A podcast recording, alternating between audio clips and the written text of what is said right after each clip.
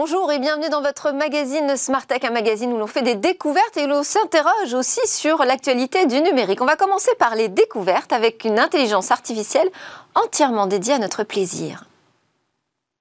Hello Anna. J'espère qu'on va bientôt se parler. Je t'embrasse.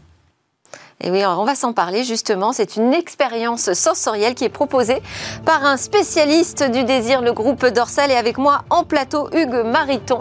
Ce sera son interview dans quelques instants.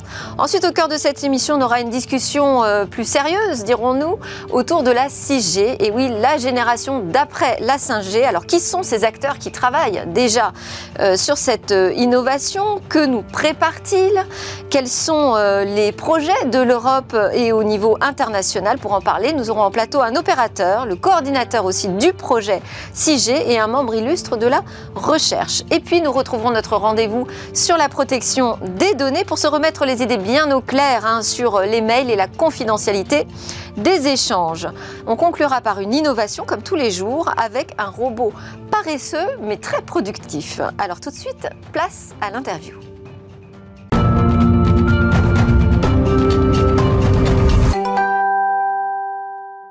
Une IA conversationnelle entièrement dédiée à notre plaisir. On en parle avec euh, Hugues Mariton. Vous êtes euh, directeur des opérations numériques euh, de la célèbre entreprise française sur le marché du plaisir pour adultes. Et votre actualité, c'est le lancement d'une première expérience d'intelligence conversationnelle dédiée au plaisir. On écoute encore un extrait. Oui, allô Merci de me rappeler, c'est cool. Tu te souviens de moi au moins? Évidemment, oui. Ça me fait plaisir. Comment ça va depuis la dernière fois? Ça va et toi? Tant mieux, moi aussi. Attends, bouge pas, je vais me mettre dans ma chambre. J'ai des potes qui squattent et ils font trop de bruit. Une nouvelle expérience conversationnelle qui est disponible donc sur la plateforme Dorsel Podcast. Quelles sont déjà, euh, je parlais d'intelligence artificielle, mais c'est pas tout. Quelles sont les briques technologiques qui sont mises en œuvre, Hugues, Mariton, pardon? Alors dans, cette expérience, on assemble plusieurs choses. On a eu de la reconnaissance vocale, puisqu'on récupère la voix de l'utilisateur pour pouvoir euh, l'orienter sur des parcours. Donc après, il y a une intelligence artificielle qui va faire le tri, reconnaître ce que dit la personne, l'envoyer sur le bon parcours. Et c'est euh, mis sur une progressive web app, donc une interface visuelle pour l'utilisateur pour permettre bah, soit pallier au fait qu'il ne va pas vouloir parler avec l'intelligence, ou alors juste bah, pour mettre un peu plus de texte et une expérience euh, qui, bah, qui lit plusieurs sens en fait directement pour l'utilisateur. Et donc il y a un avatar aussi qui est créé? Alors il n'y a pas d'avatar, non, on n'en est pas encore là aller encore plus loin, mais pour l'instant, c'est deux personnages à qui on a à minima donné une petite personnalité, mais c'est pas encore un avatar physique. Au contraire, Et vous avez conçu différents scénarios de discussion? Alors, il y a deux macro-scénarios qui sont l'homme, la femme, et dedans, il y a plusieurs, il y a plusieurs chemins en fait qui vont mener bah, soit à quelque chose de très positif, soit à quelque chose de plus négatif, puisque bah, il a un caractère, il a un caractère, et des fois on n'a pas tout ce qu'on veut. Et qu'est-ce qui se passe si, euh, dans la conversation, euh, tout ne suit pas le scénario qui avait été prévu? Est-ce qu'on se retrouve dans une impasse, comme ça arrive parfois, avec des chatbots? Alors, impasse, pas forcément. Euh, il y a des rattrapages, on va pas se mentir. Il y a aussi des choses où bah, c'est au contraire, c'est une personne qui va volontairement arriver pour, bah, pour troller, pour dire non, non, non, non, non, ça m'intéresse pas. Bah, la personne en face va se fatiguer dans une relation normale. dans notre cas également. Donc on avait également prévu le cas où la personne l'intelligence artificielle va euh, refuser le combat, se dire bah non, ça suffit, j'ai pas le temps. D'accord. Est-ce que vous avez l'impression, je disais que c'est une nouvelle expérience, moi je ne l'ai pas testé, hein, j'ai juste eu le droit à un extrait euh, grâce à vous aujourd'hui en plateau, mais est-ce que vous avez l'impression de proposer une nouvelle expérience émotionnelle aux utilisateurs? Oui, alors il y a plein d'émotions. quand on regarde des choses comme Calls de Canal, bah, on a des émotions qui sont très particulières et qui sont très différentes. On a de l'anxiété, on a de la peur. Nous, on est sur un travail plus érotique. Il y a des choses qui ont déjà été faites, mais le fait d'allier la partie interactivité et de reconnaissance vocale, ça ajoute quelque chose de beaucoup plus immersif et qui permet de, de jouer sur C'est la sensualité de la voix, en fait, et l'imaginaire autour? Il y a la voix et il y a aussi le fait de répondre, parce qu'on écouter un message audio, un podcast érotique, c'est déjà quelque chose qu'on n'a pas l'habitude d'avoir. Étudier un podcast sur lequel on réagit, euh, enfin, c'est le livre dont je suis le héros euh, quand on était petit, où c'est fou de pouvoir jouer et d'influencer sur un scénario. Et là, en fait, dans l'aspect érotique, c'est une dimension différente, supplémentaire pour certains, d'aller euh, influencer l'histoire de ce qui va se passer sur ce fantasme. Alors, le groupe Dorsel euh, est né en 1979, Oui. je ne me trompe pas. Euh, on dit souvent que c'est une industrie, euh, l'industrie du sexe, qui est très en avant, très en pointe euh, sur l'innovation. Donc, vous avez connu la VHS et puis la VOD ou encore la réalité virtuelle. Pourquoi c'est important sur ce marché d'être toujours présent sur le dernier cri technologique? Alors, il y, y a deux choses. Il y a déjà le fait que bah, il faut, il- on, veut, on veut pouvoir montrer et faire profiter aux utilisateurs des expériences nouvelles, qu'ils puissent découvrir des choses ou les faire partager et puis pouvoir euh, dépasser le, euh, ce que je fais tous les jours pour essayer vraiment d'innover et avoir plus de plaisir. Et euh, il y a aussi pour, le- pour créer un effet surprise? Alors, pas forcément. Enfin, oui, ça, peut être un effet surprise comme ça. Enfin, c'est le- l'effet waouh que tout le monde recherche, mais c'est le, c'est le, fait de dire.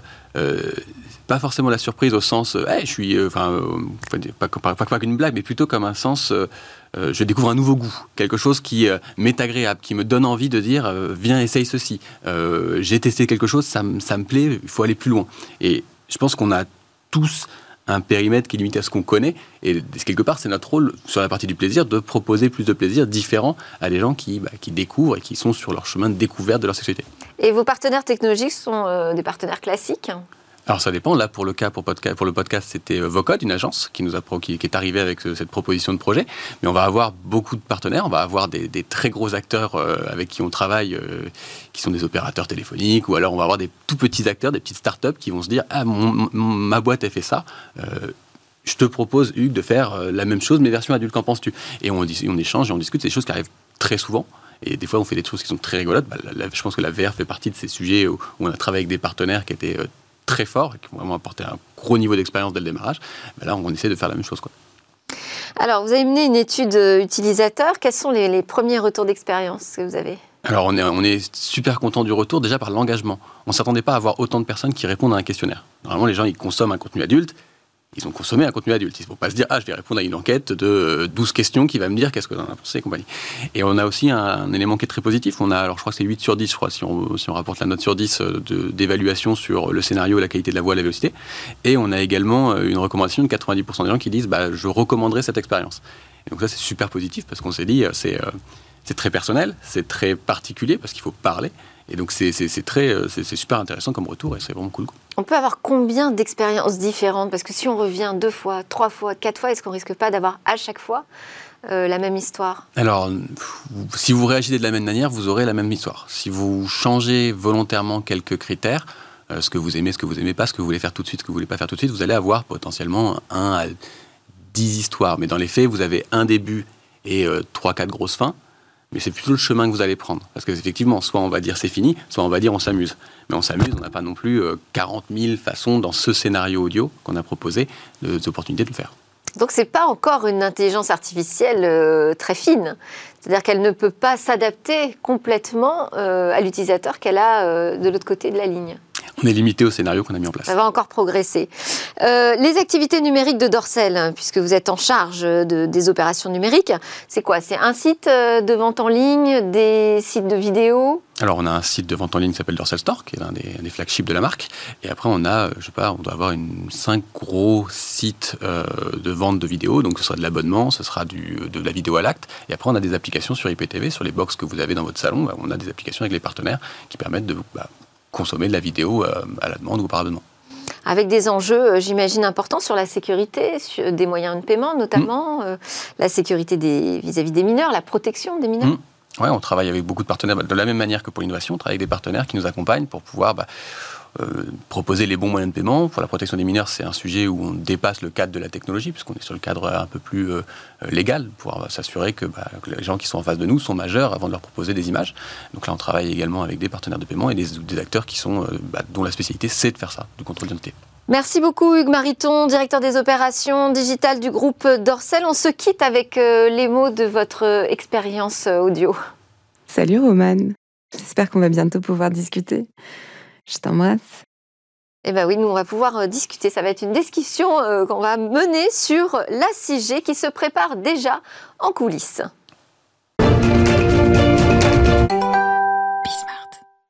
Qui sont les acteurs de la 6G et que nous prépare-t-il? On en parle avec Nicolas Demassieux, directeur de la recherche et de la propriété intellectuelle chez Orange. Et également avec nous en visio, Jean-Luc Bella, président de Nokia Bell Labs. Euh, Nokia Bell Labs France, je précise que Nokia Bell Labs, c'est le grand pôle d'innovation hein, de l'équipementier. Ses recherches ont été récompensées par de nombreux prix internationaux. Et nous avons aussi en visio Jean-René Lequepez, directeur des programmes et directeur adjoint du CEA Leti, un institut de recherche appliquée du CEA, travaillant dans le domaine de la micro et nanoélectronique et de son intégration dans des domaines applicatifs tels que les télécoms. Et euh, j'ajoute que euh, Jean-René Lequepez a obtenu en 2000 le Grand Prix de l'électronique générale Ferrier pour ses travaux dans les domaines des télécommunications. Voilà, nous avons donc des experts aujourd'hui pour nous parler de cette future génération de réseaux mobiles. Nicolas Demassieux, vous tous les trois, vous trois, vous représentez une partie des acteurs qui travaillent sur la 6G, mais qu'est-ce qu'on trouve d'autre euh, dans le consortium euh, qu'on va présenter tout à l'heure, mais dans ce, volet d'acteurs qui prépare la prochaine génération mobile? Alors à ce stade, on est plutôt dans l'activité la phase de recherche, hein, puisqu'il faut une dizaine d'années pour préparer une génération mobile. Là, on parle d'un horizon 2030, donc là, on est tout au début de l'histoire. Et dans cette phase de recherche, ben, on a les grands acteurs de la recherche, aussi bien euh, la recherche d'un opérateur comme Orange, qui est un des quatre ou cinq grands opérateurs dans le monde qui fait de la recherche, des constructeurs, des constructeurs de terminaux, des constructeurs d'équipements, puis aussi des euh, établissements de recherche publics, euh, universités, instituts de recherche technologique, CEA, et tous ces gens-là se regroupent dans des consortiums qui font de la recherche coopérative. Alors, c'est euh, Jean-Luc Bella, pas directement, mais c'est euh, Nokia qui fait partie euh, des pilotes du projet, en fait. d'un consortium européen qui s'appelle ERA-X que Jean-Luc Bella va nous, va nous présenter. La coordination est confiée à Nokia, la responsabilité technique à Ericsson. En fait, ce sont deux équipementiers européens qu'on retrouve aux manettes, mais pour autant, on n'a pas uniquement des acteurs européens dans ERA-X, Jean-Luc Bella. Alors, euh, c'est EXA-X, le projet. Euh, EXA, oui, pardon. Essentiellement européen, euh, qui, donc, qui rassemble sur, toute l'Europe les principaux acteurs, comme Nicolas Demassieux vient de le dire, à, différents niveaux. Et le projet EXA-X, donc c'est un des premiers projets sur la 6G, a principalement pour vocation en fait de définir les objets de recherche, les champs de recherche. Euh, la 5G va se déployer encore euh, pendant de nombreuses années. Et donc, euh, avant que les... Et donc, il y a plusieurs dans la norme de la 5G, on a passé la release 15, la release 16, et vont venir la 17 et la 18, et ça, ça va durer pendant quelques années. Et donc, il s'agit, avec ce projet ExaX, de poser les enjeux de recherche. Euh, et, et, ça, il faut commencer très tôt parce que euh, les enjeux, les difficultés technologiques sont, sont majeures, les problématiques à adresser sont, sont importantes. Et donc, euh, cette communauté qui est très large euh, a pour vocation, pendant les deux trois ans qui viennent, c'est vraiment l'enjeu cœur du projet ExaX, de projeter sur les enjeux de recherche quels sont les débits à viser, quelles sont les fiabilités. Il y a beaucoup d'enjeux aussi sur euh, l'économie, euh, la, consommation énergétique propre du réseau, euh, sur la, résolution en termes de localisation. Enfin, tous ces sujets-là doivent, on doit pouvoir poser les enjeux de recherche au sein de ExaX dans les années qui viennent. Alors, je disais, il n'y a pas que des Européens, parce que j'ai vu que dans la liste, il y avait Intel, euh, par exemple. Euh, et je sais qu'il y a d'autres consortiums. Hein. On trouve euh, l'équivalent aux États-Unis. et d'ailleurs, Nokia y participe également, le consortium NextG Alliance. ces projets autour de la 6G, ils ne sont pas juste en Europe, hein, on est d'accord. Le monde entier travaille dessus. Jean-Luc Billard les acteurs européens, Intel, ce sont les équipes qui sont en Europe d'Intel. Mais globalement, en fait, c'est des activités de R&D qui sont positionnées en Europe. Alors, vous avez raison, euh, euh les, les, enjeux sur la 6G sont partis sur euh, les trois continents. Donc, il y a une grande alliance qui s'est créée aussi euh, aux États-Unis, dans lequel qui a été également impliqué. Et puis, il y a aussi un consortium qui se met en place en, en Chine. pour les, les, les, trois, les trois dynamiques sont, sont très comparables. Et là, pour le coup, on peut pas dire qu'il y ait quelqu'un qui a un coup d'avance ou un coup de retard. Euh, euh, elle, vise, les trois dynamiques visent à rassembler euh, les, structures pertinentes pour justement projeter les objets de recherche. Et là, donc avec ExaX, on a bien positionné, je pense, l'écosystème européen. Alors, on va donner la parole à Jean-René Lequepès du CEA Leti. Le CEA est impliqué dans trois grands projets fondateurs de ce, de ce consortium. Quelles compétences, en fait, vous mettez à disposition? Alors, les, compétences que le, que le CEA met à disposition de ces, de ces projets, c'est vraiment le lien avec la microélectronique et le monde des télécoms. Aujourd'hui, si on regarde, on est impliqué sur les télécoms depuis la 3G, ça fait plus de 30 ans qu'on est impliqué sur les systèmes de télécoms et qu'on a suivi toute l'évolution des évolutions des réseaux. Et on voit aujourd'hui qu'on a besoin de mieux marier les deux mondes, le monde des télécoms et le monde de la microélectronique, pour apporter donc euh, à la fois une meilleure efficacité énergétique, donc la sobriété énergétique, et apporter également une moindre exposition au rayonnement électromagnétique. On y reviendra peut-être tout à l'heure.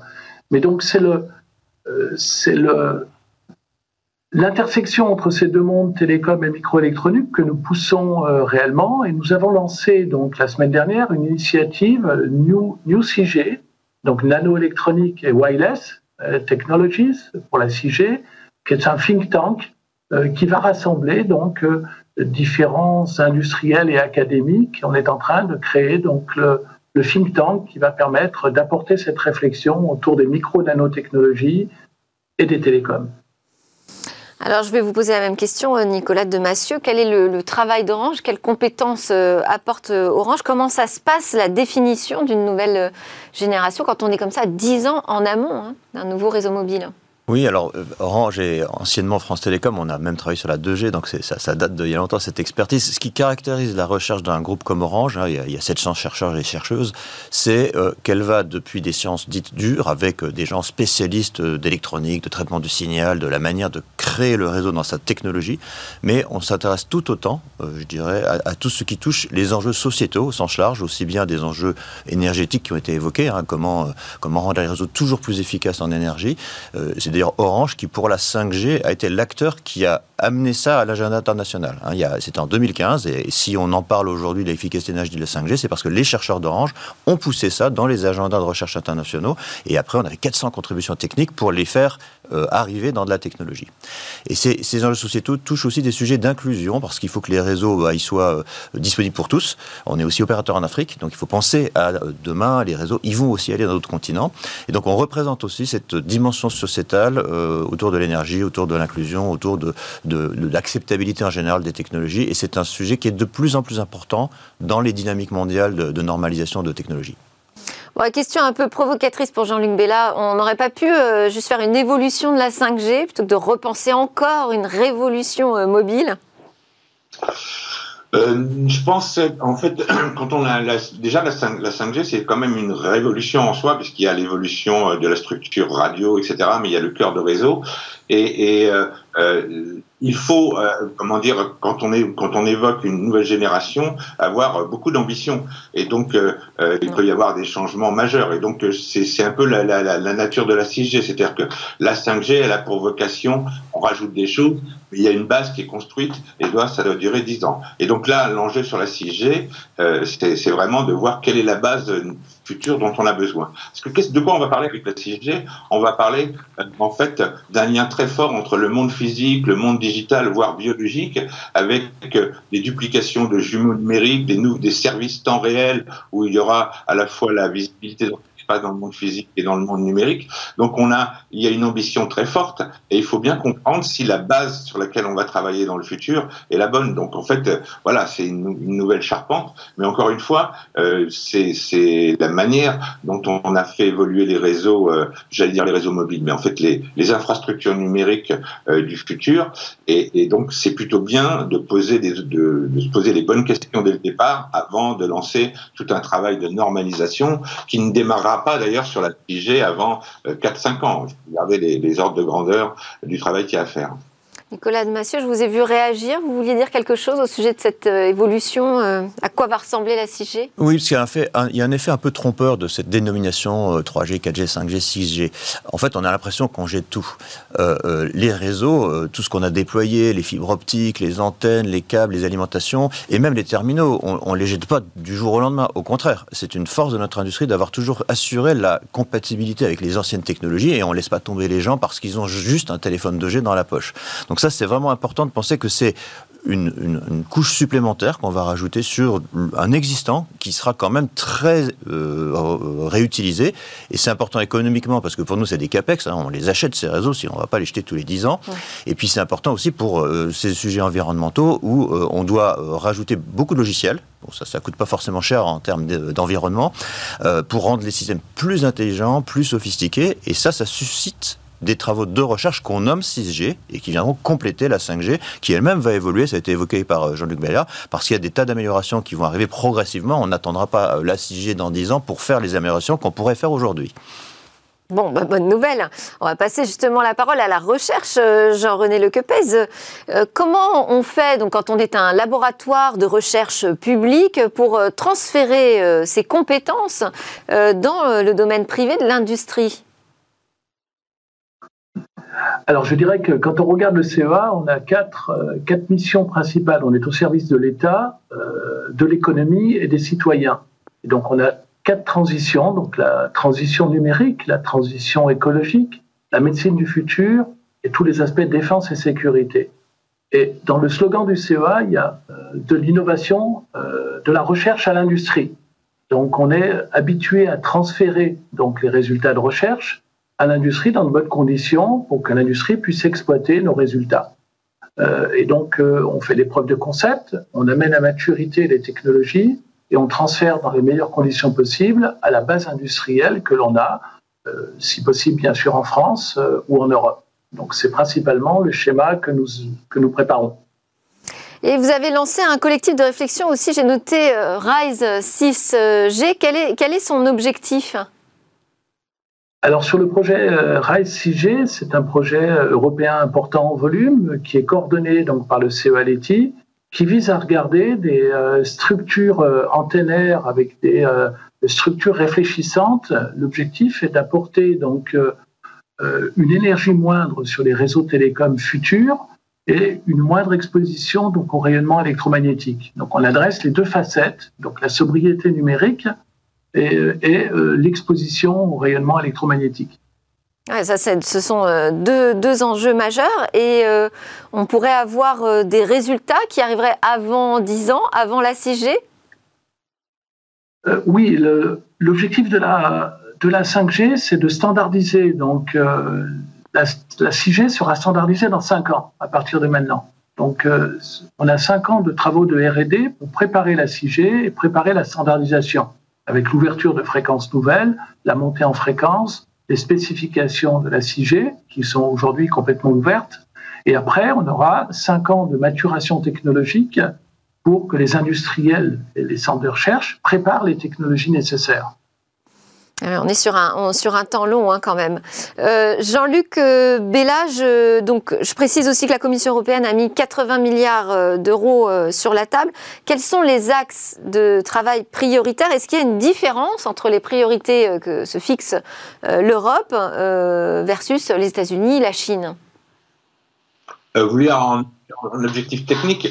Non, globalement, pour le moment, euh, euh, sur les trois continents, euh, les, les, objectifs techniques sont, sont, à peu près semblables. Il y a évidemment une un accompagnement pour la montée en débit, parce que ça, c'est un, un à l'évolution des infrastructures numériques, mais on retrouve un peu aussi des enjeux sur la fiabilité des réseaux avec la précision, la consommation intrinsèque énergétique des réseaux. On va avoir une Déjà dans la 5G, il y a une connexion sur les objets qui va être très importante, mais là, on va avoir une connexion avec des objets qui consomment rien, qui disparaissent dans la nature euh, tellement ils consomment peu. Et puis, euh, ce que j'ai dit aussi, c'est euh, donc ce, temps réel qui fait qu'on va avoir, on, on a aujourd'hui beaucoup de travaux sur les jumeaux numériques, mais qu'on va avoir finalement dans le monde numérique une duplication du monde physique. Et ça, ça fait partie des enjeux euh, qu'on retrouve sur les trois continents. Euh, du côté de la Chine, comme on le sait, qui pousse beaucoup sur les applications industrielles et les infrastructures numériques, c'est aussi des, des, choses majeures qui sont dans, dans la feuille de route sur, sur la, la future 6G. Donc euh, les enjeux technologiques sont à peu près comparables sur les trois continents. Euh, Nicolas Demassieux, sur ces enjeux euh, européens, ces priorités européennes? Oui, alors en fait, il faut aussi concevoir que chaque continent a ses propres besoins, parce que quand on parle d'Afrique, on n'a pas tout à fait les mêmes besoins euh, de couverture, la densité de population est beaucoup moins dans certains endroits, donc il y, a vraiment, il faut comprendre que les, enjeux des territoires euh, à l'échelle du monde ne sont pas du tout les mêmes, sans parler aussi des enjeux qui sont des, enjeux par exemple, la montée en débit, on en a tous besoin partout dans le monde. Oui, oui, mais finalement, il y a des endroits où la priorité, c'est d'abord d'avoir de la couverture. C'est-à-dire qu'il ne faut pas oublier qu'avant de faire du débit, il faut déjà avoir le réseau. Et les gens qui n'ont pas le réseau aujourd'hui, et il y en a encore en France, et il y en a encore du travail pour couvrir, assurer la, connectivité avec la qualité de service qui va bien, la qualité d'expérience. Si on est en télétravail, on a quand même besoin d'un minimum de débit pour travailler. Mais on préfère, nous, penser euh, le minimum de débit pour tout le monde que le super débit pour certains. Il faut les deux.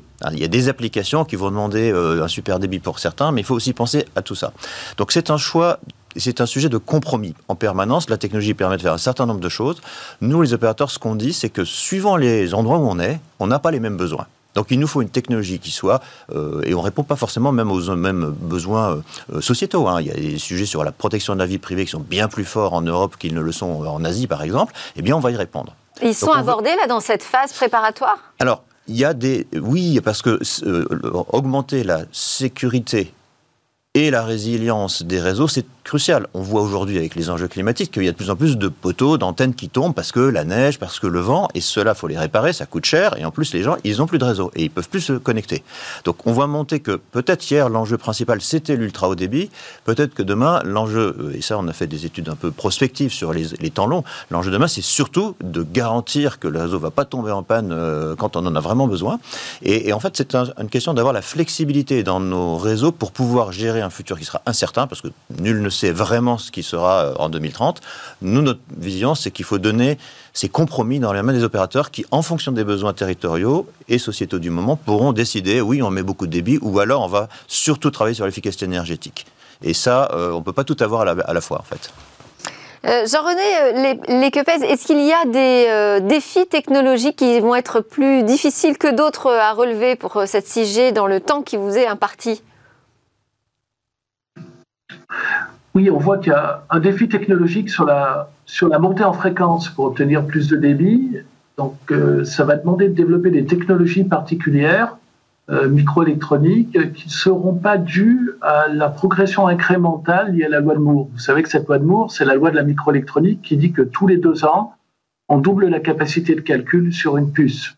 Donc, euh, aujourd'hui, on voit bien que les, les gains attendus pour la 6G euh, ne seront pas faits avec les progrès incrémentaux de la loi de. Donc il faut qu'on imagine autre chose, euh, une autre technologie montant plus haut en fréquence et pouvant euh, répondre aux besoins. Donc on a également besoin de préparer des... Vous savez que dans des fonctions aujourd'hui de téléphonie cellulaire, on a beaucoup d'opérations de filtrage. Et aujourd'hui, on arrive à plus de 100 filtres sur un téléphone portable. Donc il faudra trouver des solutions pour avoir des filtres programmables euh, permettant de limiter le nombre de composants et limiter le coût euh, de nos futurs téléphones. Expliquez-nous juste euh, cette notion de filtre. Ils servent à quoi ces filtres? Ces filtres, ils, filtrent à, ils servent à se mettre dans la, bande, la bonne bande spectrale et de récupérer l'information émise pour la démoduler ensuite et transformer ces informations radio en informations de bits et d'informations. Donc, euh, là, il y a un enjeu majeur. Il y a un enjeu majeur également sur les amplificateurs de puissance, qui sont euh, une des pièces maîtresses euh, d'un téléphone d'une infrastructure téléphonique qui consomme beaucoup et qu'il faut améliorer l'efficacité énergétique. Et puis également le besoin d'aller vers des antennes plus intelligentes. Au lieu d'utiliser des antennes qui rayonnent de façon omnidirectionnelle, comme aujourd'hui, l'idée c'est d'aller vers des antennes qui seront plus directive pour focaliser l'énergie électromagnétique dans une seule direction et dans la direction d'un utilisateur pour permettre d'augmenter les débits vers cet utilisateur euh, sans polluer le spectre électromagnétique en émettant dans toutes les directions. Donc des antennes beaucoup plus agiles et beaucoup plus performantes.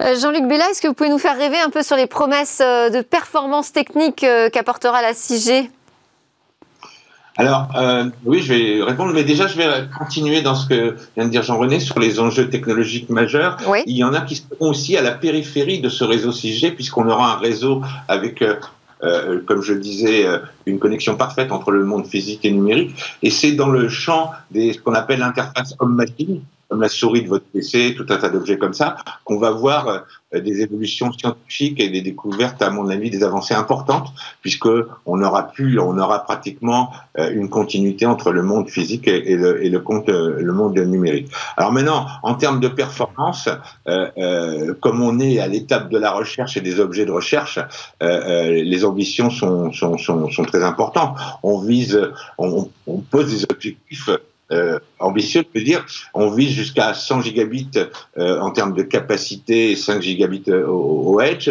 Euh, on vise des latences qui soient en dessous de la milliseconde avec une fiabilité, ce qu'on appelle la 10-9, c'est-à-dire il y a moins d'une erreur sur 10 puissance 9 paquets envoyés. on vise une, une, une, mise en échelle, une flexibilité des réseaux qui permettent d'accompagner des millions de, de, de, de, de devices, d'objets connectés au kilomètre carré. Euh, euh, on vise des, justement un environnement Internet euh, des objets qui soit pratiquement à, zéro consommation d'énergie en fonction des, optimisations qui sont traitées au, au, cœur du réseau. Et puis on vise des précisions de localisation en dessous du centimètre, à la fois indoor, outdoor, enfin à l'intérieur et à l'extérieur.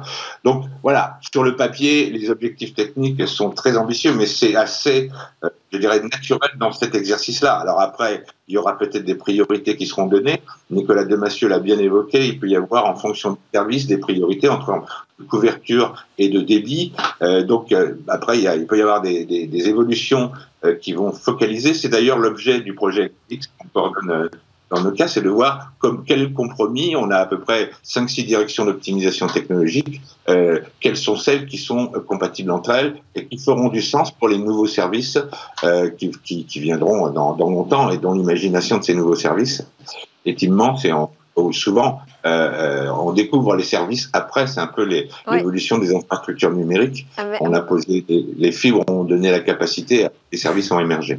Merci Jean-Luc Bella pour euh, ces promesses euh, technologiques qui nous font rêver. C'est vrai que pour les usages, c'est peut-être un petit peu tôt d'en parler, de les imaginer aujourd'hui. On voit déjà que sur la 5G, on a encore des labs chez Orange qui travaillent sur imaginer ces nouveaux usages autour de la 5G. Donc pour la 6G, on va attendre un petit peu, non?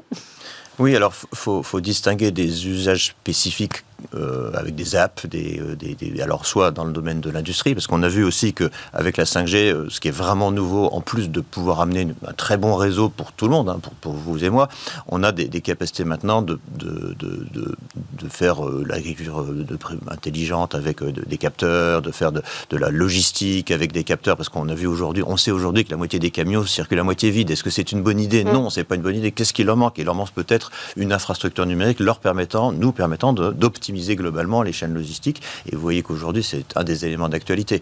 Et nul donc ne pouvait ça, c'est déjà des choses qu'on pourra faire voilà. avec et donc la 5G sera un grand laboratoire, je pense qu'il faut, il faut aussi qu'on apprenne à faire des retours d'expérience, nous, industriels, euh, opérateurs ou, ou équipementiers, sur ce ce qu'on fait avec la 5G. C'est-à-dire que la 6G, notre conception des choses, c'est-à-dire oui, il faut faire de la recherche aujourd'hui parce que ça prend du temps.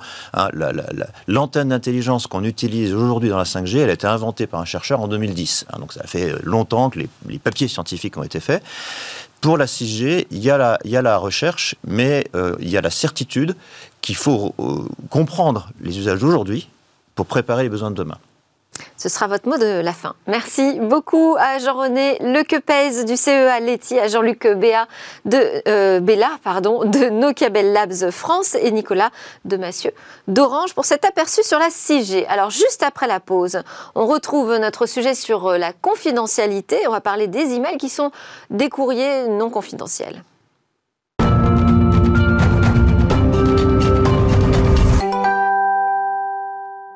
Nous sommes de retour sur le plateau de Smartech pour notre rendez-vous avec euh, la confidentialité des données. On en parle avec Hervé Lejouan, président fondateur de Privoni. Bonjour Hervé. Bonjour Delphine. Merci d'être en plateau aujourd'hui, ça nous fait très plaisir. Moi aussi. Alors, ces emails, euh, vous nous dites que ce ne sont pas des courriers confidentiels. Pourtant, on aurait tendance euh, à le penser. En fait, le problème, c'est qu'ils n'ont pas été conçus pour ça. Oui, à la base, le protocole qui a servi de, fondation à, à l'envoi des emails s'appelle SMTP et qui a été d'ailleurs créé en 82. Et le but de SMTP, c'était pas de euh, garantir la confidentialité des emails, c'était initialement de permettre à des ordinateurs euh, de s'envoyer et d'archiver des messages. Donc, et, tout le monde pouvait y avoir accès. Et ce n'est qu'à la fin des années 90 qu'on a vu en fait une démocratisation envers le public de ce qu'on appelle les boîtes de messagerie, avec des acteurs comme Yahoo qui sont venus sur le marché, et puis plus tard Gmail. Mais c'est là où ces acteurs étant des sociétés qui ont proposé des services gratuits d'hébergement et de traitement des emails, eh ben, ont utilisé aussi le contenu de ces emails pour en faire un usage un peu plus commercial. Oui, on le voit euh, d'ailleurs que quand on envoie certains messages, on reçoit des publicités qui euh, semblent connectées avec euh, le sujet qu'on aborde. Donc non seulement ces emails n'ont pas été conçus pour être confidentiels, mais en plus ils sont décortiqués, analysés pour des motivations de profit commercial. Oui, absolument. Et il y a eu d'ailleurs Google en 2014, dans sa politique de confidentialité, expliquait clairement qu'il lisait l'intégralité du message pour derrière l'utiliser à des fins publicitaires ou commerciales. Alors, ce sont des robots quand même, hein, c'est automatisé. Voilà, ce sont des algorithmes. Naturelle. Voilà, ce sont des algorithmes. Et, mais en 2007, 2017, pardon, ils sont revenus là-dessus. C'est-à-dire qu'il y a sur la pression du marché, Google a dû dire on ne lit plus les emails. Mais pour autant, ben, Google et les autres utilisent un certain nombre d'interfaces de, programmation, les API, qui permettent à des tiers, si jamais ils vous apportent un service, par exemple, de, nettoyage de votre boîte de mail et autres, d'accéder à vos messages aussi, et là, de lire tout le contenu sans que vous en ayez vraiment conscience. Donc on voit bien que l'email, c'est pas quelque chose du tout qui est confidentiel. Et, dans les entreprises d'ailleurs, parce qu'il y a les boîtes mail personnelles, mais dans les entreprises, et eh ben là, dans les entreprises, l'email, il faut savoir que l'email appartient à l'entreprise. Et donc les emails professionnels sont lus et peuvent être lus par votre employeur. Euh, par contre, en France, pas les emails à titre personnel qui seraient utilisés avec la boîte mail professionnelle, parce que là, il y a des lois qui protègent. C'est-à-dire qu'il faut indiquer, je crois, dans l'objet qu'il s'agit d'un mail personnel, et dans ce cas, il ne peut pas être ouvert. Voilà, mais sinon, effectivement, la messagerie n'est pas confidentielle. Euh, qu'est-ce que ça veut dire de manière très pratique euh, pour les utilisateurs? Bah, Ça veut dire qu'il ne faut pas assumer que la messagerie, c'est un endroit, enfin le, mail est quelque chose de confidentiel, de confidentiel. Il faut assumer que ce mail peut être lu, et puis comme vous le savez, ce mail peut être transféré. C'est-à-dire qu'en quelques clics, vous transférez ça à un certain nombre de personnes. Donc si jamais vous envoyez quelque chose qui vous paraît important ou confidentiel, eh ben, si quelqu'un d'autre le transfère, vous perdez le contrôle. C'est comme sur les réseaux sociaux, vous perdez le contrôle de ce que vous avez euh, partagé. Donc, il faut vraiment pas assumer ça. Et ce qu'il faut, bah, c'est se dire qu'il ne faut pas envoyer non plus des pièces euh, attachées de type euh, carte euh, carte nationale d'identité ou quand on vous demande des informations, votre numéro de passeport, des mots de passe en clair. Il y a encore des sociétés aujourd'hui, des grandes sociétés, j'en ai fait l'objet récemment, des grandes sociétés françaises qui vous envoient un mot de passe en clair sur votre boîte mail. Donc, euh, et là, on voit bien que non, il ne faut pas faire ça. Et aujourd'hui, heureusement, il y a de plus en plus de services qui permettent de charger, en fait, l'information via des, ce qu'on appelle le web ou des serveurs où vous allez charger vos fichiers, vos cartes nationales d'identité, mais surtout n'envoyez rien par mail. Et puis, si possible, chiffrer. Alors là, c'est plus technique, mais chiffrer vos mails, on peut le faire. Il y a des, boîtes de messagerie chiffrées. Voilà, il y a des boîtes de messagerie. Il y a ProtonMail, par exemple, mm. une société suisse qui est assez connue et qui, là, vous garantit, un peu comme les messageries instantanées, un chiffrement de bout en bout de vos emails. Bon, et sécuriser son, sa boîte mail avec un mot de passe fort, peut-être aussi, non? Oui, alors ça, c'est le dernier aspect, c'est la base, parce qu'effectivement, ben, alors, euh, sur le dark web, une, un accès à une boîte mail, ça vaut 80 dollars. C'est-à-dire que si on n'a jamais, si on a accès à votre boîte de messagerie, ça se vend 80 dollars, soit 5 fois plus qu'une carte de crédit. C'est pour vous dire la valeur, parce qu'on peut usurper votre identité avec votre accès à la messagerie, et on peut faire vraiment un certain nombre de choses. On, on peut se connecter à plein de services. On peut se connecter à plein de services et autres. Donc oui, protéger et utiliser finalement la double authentification pour accéder à votre messagerie, ce qui vous permettra d'éviter des déboires lorsque vous vous connecterez et surtout pour éviter que quelqu'un usurpe votre identité. Merci beaucoup Hervé Lejouan pour ce rappel que euh, nos courriers ne sont pas confidentiels par défaut. Hervé Lejouan de Privoni. À suivre, la découverte, c'est l'innovation du jour, c'est un robot paresseux mais très productif.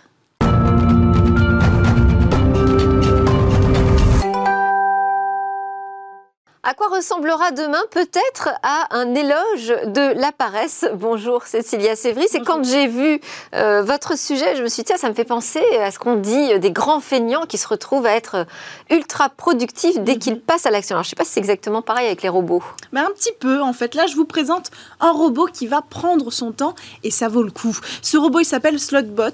C'est un robot paresseux, comme le mammifère qui s'accroche aux arbres et qui est bien connu lui aussi pour prendre son temps. Pourtant, euh, effectivement, quand on parle de robots, on pense plutôt euh, productivité, efficacité, rapidité même. Alors là, cette innovation, elle prend euh, un petit peu ce principe-là à contresens avec un seul objectif, avec le minimum de ressources, obtenir un maximum de résultats et de données, parce que c'est là tout l'intérêt hein, de, ce, de cette technologie, de ce robot. Plus il est lent, moins il dépense d'énergie, et plus il va durer dans le temps et être utile. Alors être utile à quoi? Eh ben, À l'environnement. Dans ce cas présent, ce robot, il est euh, situé pour l'instant dans un parc. Il fait 92 cm hein, d'envergure. Il est situé dans un parc en Géorgie, les jardins d'Atlanta.